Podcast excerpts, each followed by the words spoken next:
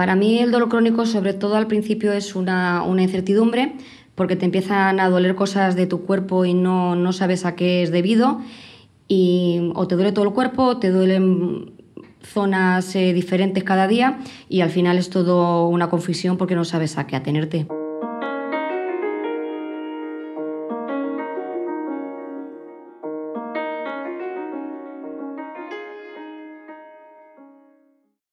Bienvenidos queridos oyentes a Ciencia y Vivencia.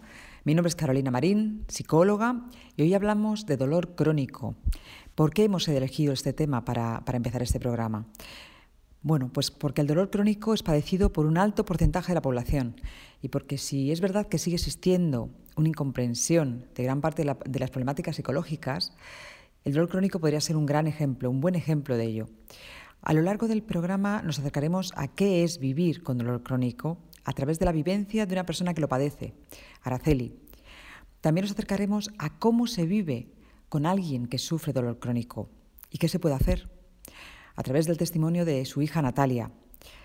Con el fin de saber más sobre la evaluación y las últimas investigaciones sobre esta problemática, estuvimos hablando con el profesor doctor en psicología Héctor González Ordi. Y bueno, finalmente, de mano de Rafael Estrella Cañada, doctor en psicología y psicólogo clínico, aprenderemos cuáles son las técnicas de intervención más apropiadas para el tratamiento del dolor crónico.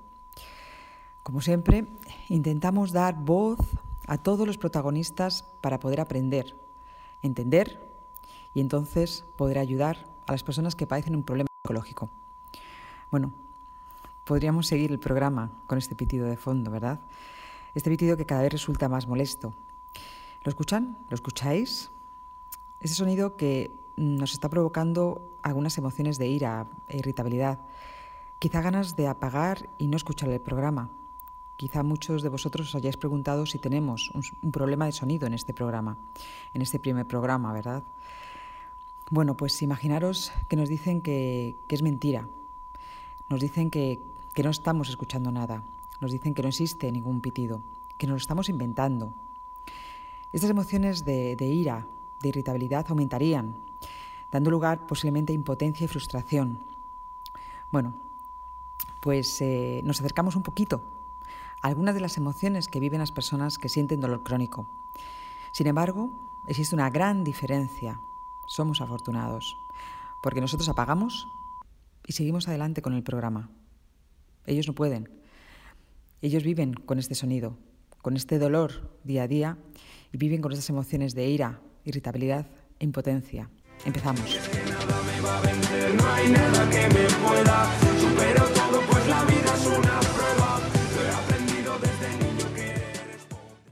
La Asociación Internacional para el Estudio del Dolor define el dolor como una experiencia emocional o sensorial desagradable, eh, teniendo en cuenta aspectos subjetivos, es decir, cómo la persona percibe ese dolor.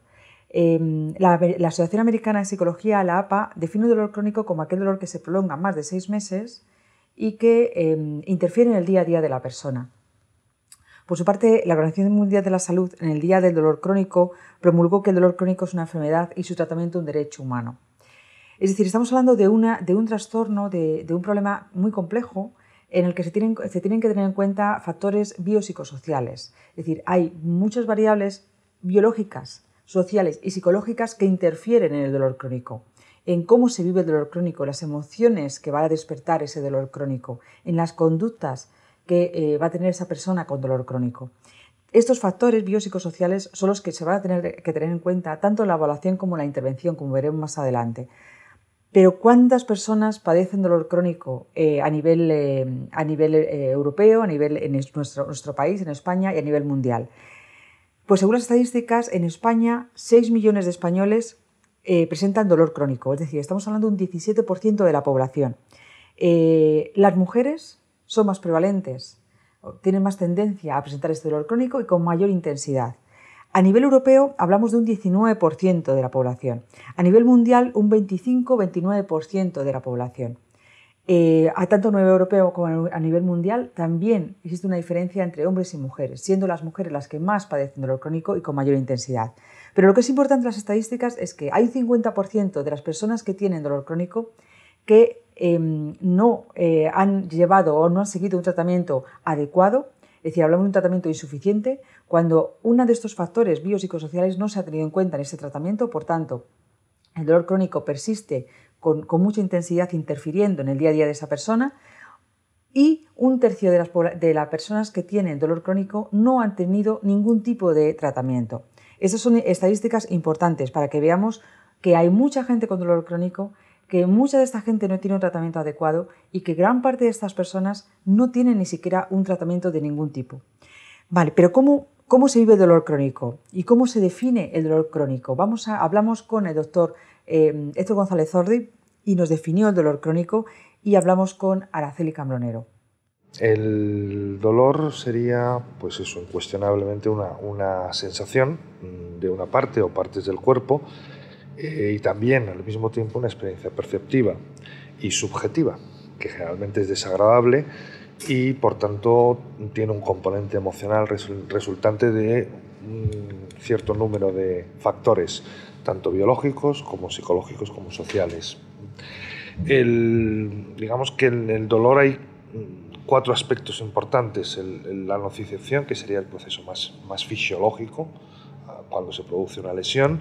Después el, dolor, que es el procesamiento de la señal hasta, hasta alto nivel a, nivel, a nivel cortical, y lo que sería la propia experiencia del dolor, que va asociada al sufrimiento, que es el componente emocional, y a una serie de conductas de dolor, es decir, de respuesta que se da antes el dolor, de acción o inacción. ¿no?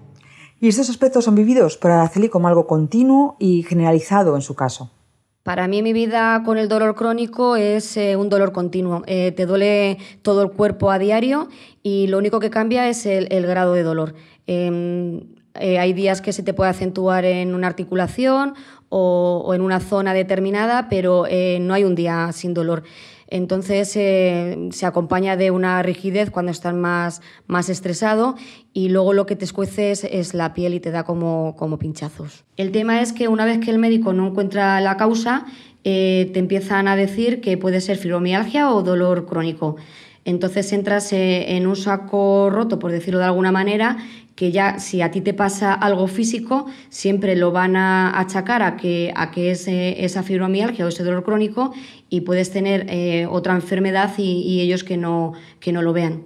Y según el doctor en psicología Héctor González Zordi, existen muchos tipos de dolor crónico. Eh, pero los que más atención, los que más demanda clínica eh, tienen son la cervicalgia, la lumbalgia, la artritis, la artrosis y la fibromialgia estando la fibromialgia dentro del dolor crónico, pero con características muy específicas, muy particulares. ¿Se incluye la fibromialgia dentro de un tipo de dolor crónico? Sí, se incluye.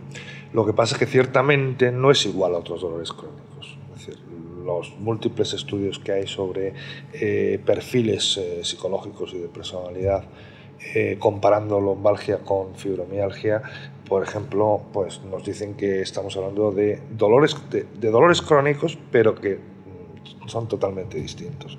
La fibromialgia es un dolor que afecta a muchos más sistemas, empezando por el propio sistema de valoración de las señales propioceptivas, en el sentido en que en el caso de la fibromialgia se tiende a magnificar la vivencia del dolor hacerlo todavía mucho más terrible de lo que es. Y no necesariamente esta magnificación eh, tiene por qué ser intencional. Y esto muchas veces suele confundirse, porque normalmente la fibromialgia, la queja está siempre presente y a veces eso está, es mal entendido en ese sentido. Y dentro de este dolor crónico y persistente diario, eh, las personas que padecen dolor crónico tienen momentos mejores y peores. Araceli nos comentó, nos explicó cuál fue su peor momento. Para mí la peor época es al principio, porque te empiezan a doler partes de tu cuerpo o todo el cuerpo y, no sabes ni lo que te pasa ni tampoco lo sabe el médico. Entonces empiezas a ir de un especialista a otro, te empiezan a hacer pruebas y físicamente no tienen nada. Entonces te crea una inseguridad porque aparte no te creen y entonces se creen que es algo mental, como que te lo estás inventando y, bueno, pues es un, un, sin vivir de un sitio a otro.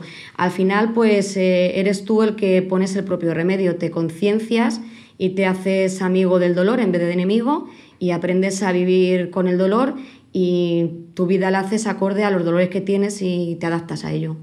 Y lo que está claro, y hay un acuerdo entre profesionales y personas que padecen dolor crónico, es que eh, esta problemática no goza de la comprensión de parte de la población. Em, esto quiere decir que si encima las personas con dolor crónico tienen que estar em, lidiando con este, con este dolor día a día, también tienen que estar eh, enfrentándose a la incomprensión y a muchas, partes, muchas veces el rechazo de parte de su familia o de personas allegadas a ellos. Em, este rechazo, esta incomprensión hace que aparezcan unas emociones que incrementan eh, la, percepción del dolor. Es decir, es una pescadilla que se muerde la cola. Ellos tienen dolor y las personas que, que están a su alrededor muchas veces no entienden este dolor y hace que estas personas se frustren, tengan rabia y tengan mucha impotencia. Y esta rabia e impotencia y frustración aumenta el dolor o aumenta la sensación del dolor. Por tanto, es algo que, eh, las personas con dolor crónico tienen que estar eh, gestionando continuamente, como bien cuenta Araceli. Para mí lo que más me duele, más que el propio dolor, es la, incomprensión que tienes eh, a tu alrededor y en el entorno. a ti te duele todo y tienes que trabajar, con tu familia tienes que estar bien y me parece una injusticia que, una persona eh, con un dolor de cabeza un día falte a trabajar y tú te vas aquí los días con, un dolor. Entonces la soledad, el sentirte mm, incomprendido es, lo que más duele al final. En el dolor crónico, a menudo ni sangras ni no hay nada roto. Tú tienes dolor, tu experiencia es que lo estás pasando mal, pero de cara afuera no se ve o no se detecta tan fácilmente. De ahí que muchas veces eh, te encuentres con esa incomprensión. Y esa incomprensión también está asociada a dos respuestas. Una, la magnificación, es decir, la excesiva queja, porque la excesiva queja en un primer momento sirve para buscar apoyo, pero claro, si se mantiene, ese apoyo se va perdiendo, porque llega un momento en que tanto te quejas, tanto te quejas, que la gente al final deja de hacer caso como la otra, que sería la opuesta, la minimización. Es decir, yo aguanto, aguanto, aguanto, no quiero que la gente alrededor mío lo pase mal o esté preocupada, por tanto me callo. ¿Qué ocurre? Que muchas veces, como no se ve, y, tú no eres capaz de mm, decir, oye, que esto me duele, a esto no lo puedo hacer, esto sí lo puedo hacer, pues la gente te trata como una persona normal, solo que eres una persona con dolor crónico.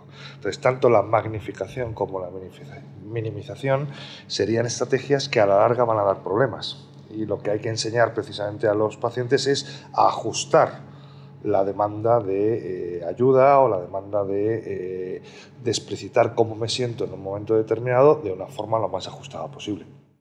Y esta compresión está incluso más acentuada en los casos de fibromialgia. Desde luego, tanto la magnificación como la minimización son estrategias que se dan en todos los dolores crónicos.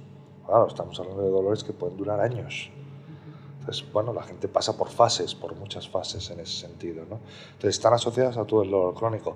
Pero tal vez la fibromialgia sea de las patologías dolorosas más controvertidas, primero porque no sabemos, no, tenemos una, evidencia etiopatogénica clara, en torno a la fibromialgia y a partir de ahí pues existe muchísima controversia, en algunos casos incluso se duda de que exista, cuando en realidad sabemos que es una patología absolutamente real y la gente experimenta dolor y experimenta realmente dolor. Lo que pasa es que es verdad que lo que nosotros, por ejemplo, nos hemos encontrado en nuestras investigaciones es que se tiende a exagerar el dramatismo de ese dolor por las propias características. ¿Eso qué quiere decir? ¿Que el dolor no existe? No, simplemente que la vivencia es mucho más extrema de lo que podría ser en otro tipo de patologías. Probablemente porque está asociado a otros aspectos psicológicos, ¿no? De vivencia emocional extrema a lo largo de la historia vital del, paciente. ¿no? Y a la hora de, evaluar el dolor crónico, eh, tenemos que tener en cuenta, como hemos dicho ya antes, eh, factores biopsicosociales, es decir, factores médicos, psicológicos y sociales. El doctor Héctor González Ordi nos explica eh, el gran número de variables que se evalúan cuando se está haciendo un estudio de ese dolor crónico y son las variables que interfieren en la percepción del dolor y en la vivencia de, este dolor. El dolor crónico, el abordaje, desde mi punto de vista, el abordaje ideal, no porque lo diga yo, sino porque lo dice la OMS, fundamentalmente, es que es un abordaje biopsicosocial, es decir, tenemos en cuenta todas las facetas donde el dolor está implicado. En los aspectos físicos que producen ese dolor, el origen de ese dolor y dónde puede estar y cómo está la cuestión en aspectos más físicos, y desde el punto de vista más psicológico, por ejemplo, nosotros eh, evaluamos múltiples variables. Fíjate, por ejemplo, a nivel cognitivo y de personalidad, tenemos en cuenta factores de neuroticismo, de introversión, que están implicados en, el, en, el, en la cronificación y la discapacidad en lo crónico, la obsesividad, el pesimismo, el perfeccionismo, el catastrofismo, que es una variable que incluye tres, tres, tres, tres dimensiones, que es como son la rumiación, estar dando vueltas al dolor todo el día, la magnificación, es decir, mi vivencia es mucho más terrible de lo que en realidad es, o la indefensión, yo no puedo hacer nada con esto, que es clave, la rigidez cognitiva, el bajo locus de control, baja autoestima y baja autoeficacia. Todo eso influye en la gestión del dolor y en la cronificación del dolor, en el sentido negativo. Variables emocionales también, la emocionalidad negativa, con las tres grandes emociones que están implicadas en todo dolor crónico, que son el miedo, la ansiedad, miedo, evitación a hacer cosas que puedan generarnos más dolor, la tristeza, depresión, como pasa el tiempo y esto no, no se cura, me voy sintiendo cada vez más triste y cada vez más indefenso, y la ira, porque el dolor genera irritabilidad. Por tanto, en el dolor crónico esas emociones van a estar exacerbadas. También nos explica eh, la importancia de las variables emocionales en la percepción y la vivencia de este dolor crónico. Además sabemos más cosas y es que las vías de procesamiento del dolor coinciden con las vías del procesamiento de la experiencia emocional. Las vías son las mismas, el tren es el que cambia. Y a veces son trenes de emociones y otras veces son trenes de dolor. Y llega un momento en que no diferenciamos. Y una vez que sabemos eh, cómo eh, se define el dolor crónico, eh, qué tipos de dolor crónico hay y cómo se evalúa el dolor crónico, qué, diferentes, las diferentes variables que interactúan para percibir el dolor crónico de una determinada manera, nos vamos a acercar a la intervención. Araceli Cambronero nos habló de su experiencia, de su experiencia en las asociaciones, de su experiencia con los fármacos y de su experiencia en la terapia.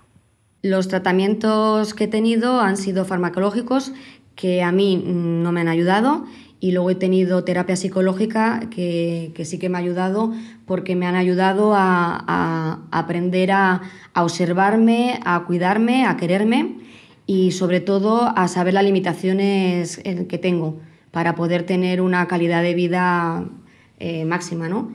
Y sobre todo eso, la terapia psicológica que es la que me ayudó a, saber conocerme. Y a la hora de la intervención, eh, en general podemos hablar de varios enfoques. Em, existe un enfoque de autorregulación que va a eh, gestionar eh, las emociones que pueden estar interfiriendo en el dolor crónico y en esa percepción del dolor crónico. Eh, y ahí incluiríamos la hipnosis y el mindfulness. Podríamos estar hablando de un enfoque más conductual em, en el que nos centraríamos en incrementar, en aumentar aquellas conductas que pueden estar mejorando la percepción de ese dolor crónico o facilitando el vivir con el dolor crónico y por, el contrario eh, descendiendo o haciendo que desaparezcan aquellas conductas que eh, interfieren eh, a nivel de aumentar ese dolor crónico, esa percepción de dolor crónico. Después estarían en un enfoque más cognitivo-conductual, que tendríamos en cuenta más los pensamientos que interfieren también en ese dolor crónico y esas conductas. Y después estaríamos hablando de terapias más basadas en aceptación, como la de aceptación y compromiso. Em, el doctor Héctor González Ordi nos habla de la hipnosis y el dolor crónico. Bueno, la hipnosis básicamente son técnicas de sugestión, técnicas de sugestión dirigidas a provocar cambios. Lo que buscamos es generar la actitud más receptiva en el paciente para provocar cambios a nivel psicológico y por extensión a nivel físico. El campo donde eh, la hipnosis tiene mayor evidencia de eficacia, con diferencia del resto, es el campo del dolor, tanto en el dolor agudo como en el dolor crónico en lo que es la reducción de la percepción del dolor y la reinterpretación de las sensaciones dolorosas como sensaciones, digamos, más manejables en ese sentido. Y bueno, eh, eh, la hipnosis tiene poco que ver mm, con los shows de espectáculo, que pues se llaman igual, pero desde luego tienen poco que ver, y va orientado a dotar a los pacientes de estrategias utilizando la sugestión que puedan llevarse a la vida cotidiana para manejar el dolor y para reducirlo.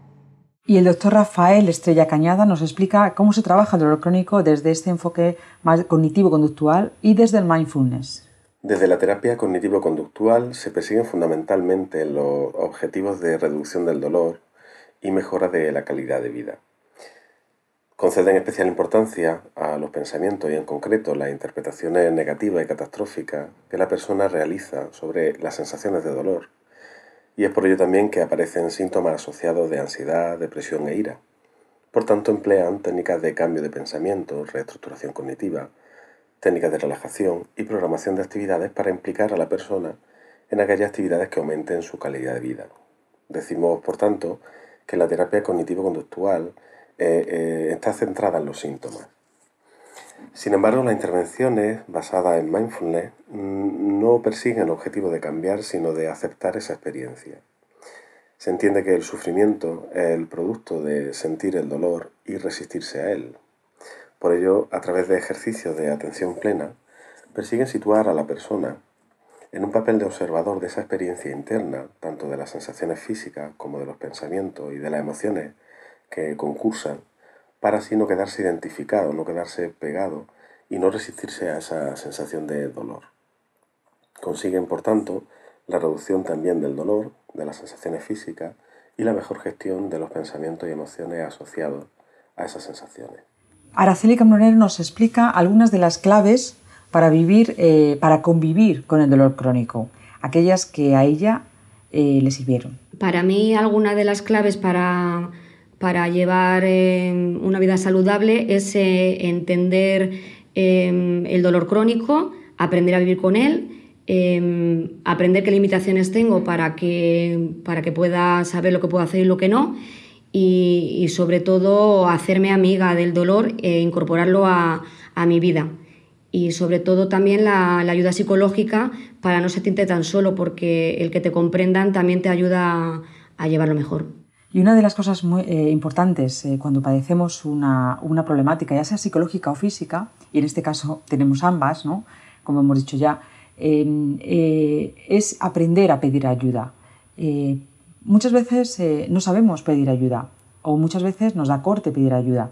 Entonces tenemos que aprender a pedir y o aprender a gestionar esa vergüenza o ese corte porque eh, lo que está claro es que el apoyo social, el apoyo familiar, ya sea en el dolor crónico o en cualquier otra problemática psicológica, es fundamental para superar y para poder vivir el día a día con aquello que nos está tocando vivir, en este caso el dolor crónico.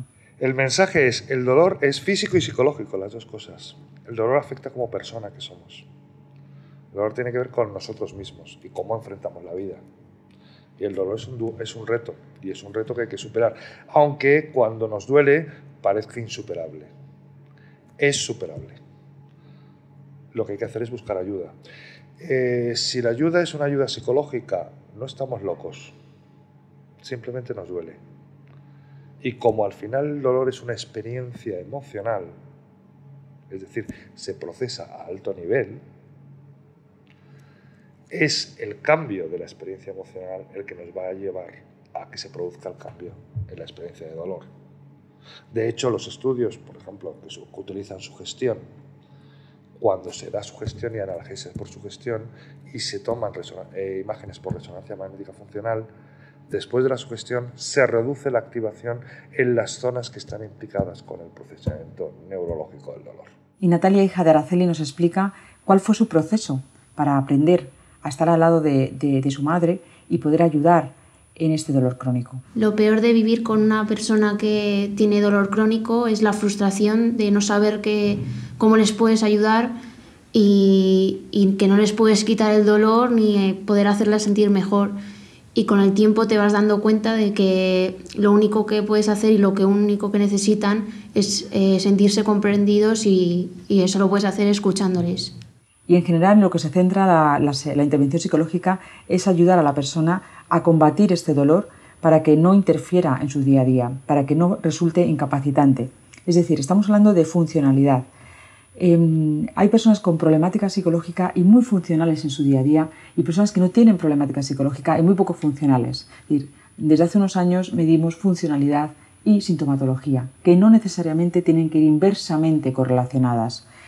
Esto es lo que, en lo que se centra la terapia psicológica, que la persona, aunque tenga dolor crónico, que pueda gestionarlo para que no sea incapacitante y para que su día a día sea funcional. Lo que ocurre es que la clave sería más bien en el manejo del dolor, no tanto para que el dolor desaparezca totalmente, ser posible sí, sino para que sea lo menos incapacitante posible con la vida cotidiana de las personas. De hecho, a los pacientes lo que les insistimos mucho es en eso, en la idea de que, eh, bueno, pues muchos pacientes vienen con la idea de el dolor agudo, es decir, quíteme esto, ¿no? Como el típico dolor de muelas, quíteme usted el dolor de muelas. Una vez quitado el dolor de muelas, pues ya está, se acabó el dolor de muelas. Con el dolor crónico no pasa igual.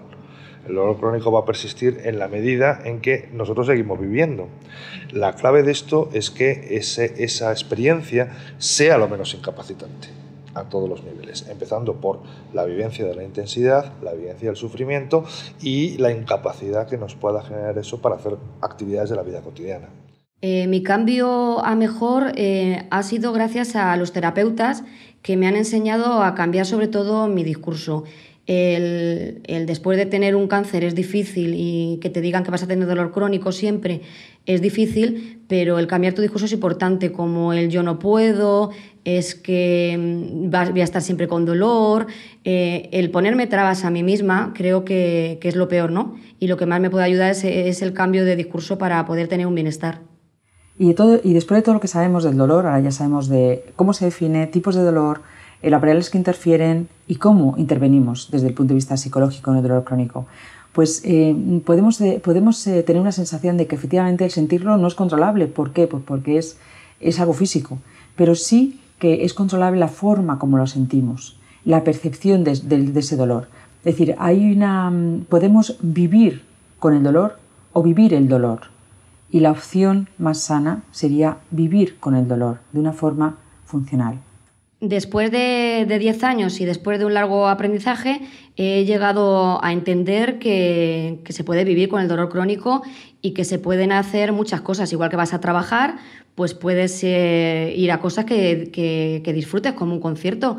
Eh, se puede llegar a ser feliz con, dolor crónico. Eh, la clave está en aprender a vivir con ello.